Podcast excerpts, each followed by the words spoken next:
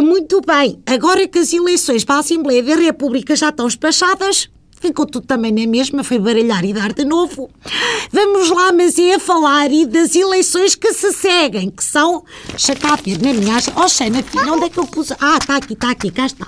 Próximas eleições importantes. Associação de Estudantes da Escola Sem Mais está à margem do Bispo e até calha bem falar em à margem do Bispo porque o candidato à junta de freguesia é nada mais, nada menos do que o Marco Caneira, jogador do Sporting. Eu acho sensato da parte dele.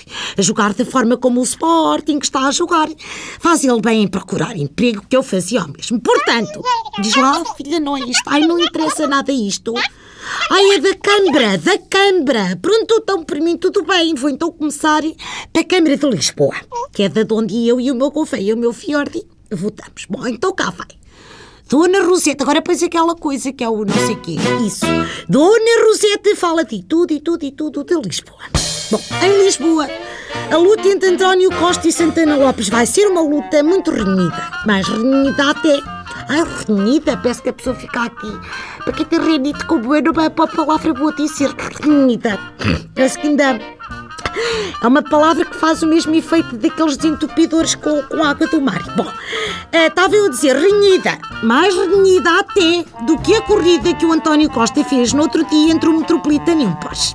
Aquela em que ele de metro fez mais rapidamente o percurso. Campo Grande Rocio do que. Isso, com Porsche. Bom, está-se mesmo a ver. Como é que ele ganhou a corrida? Pôs o coisa o Tiago Monteiro a conduzir o Porsche, só pode. Entre despistas e pneus furados e tal, lá chegou o metro em primeiro lugar. Olha, até aquela senhora que já foi apanhada 38 vezes sem carta ganhava a corrida. Mas vá, a disputa entre o António Costa e o Santana Lopes faz-me lembrar os meus vizinhos de cima, que estão sempre num berreiro desgraçado um com o outro. Ela grita com ele porque não faz nada e ele berra com ela porque é uma gastadora muito grande. O filho está sempre do lado que mais lhe convém.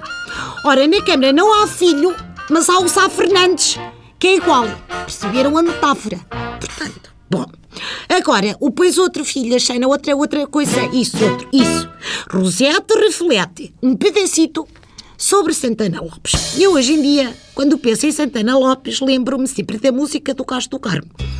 Exato, aquela do não é a caifota nem o puto, é o coiso, Lisboa menina e moça. E porquê? Olha porquê, porque realmente são as únicas três coisas em que o Santana Lopes pensa. Nisso e em túneis, claro, mas pronto. Senhor Santana, deixe-me que lhe diga uma coisa. Uma coisa, duas vezes coisa, mas pronto, tudo bem. Uma coisa é fazer um túnel, outra coisa, três vezes coisa, é fazer uma Lisboa de baixo e outra Lisboa. É que com tantos túneis, qualquer dia o Bin Laden vem viver para Lisboa, mas para debaixo de Lisboa. Pudera. Realmente, assim fica como se esconder e assim um sítio onde se esconder e da, da polícia. Bom, cá vai então mais uma rubriqueta. O ralhete da Rossetti. Uma coisa que achei muito feia outro dia foi o senhor António Costa andar à martelada nos prédios em Chelas. Tudo bem que aquilo era tudo para mandar abaixo para demolir. Mas não interessa, quer dizer, para escavacar. Já lá estão os rapazes do próprio bairro. Olha agora, então, mas realmente, mas acima de tudo o que me fez ainda mais espécie foi ver o meu querido António Costa a dizer aquilo. E não o seu adversário. Pois dar uma martelada é algo que assenta melhor no Santana Lopes. Não sei porquê, mas não vos peça. Uma martelada. Ai meu Deus. Ó oh, filha, desliga isto que eu não estou boa. Isto deve ter sido ainda do, do que está para trás. Isto ainda não me concentrei. Bom, mas eu quarta hei de estar melhor. Mas muito grande.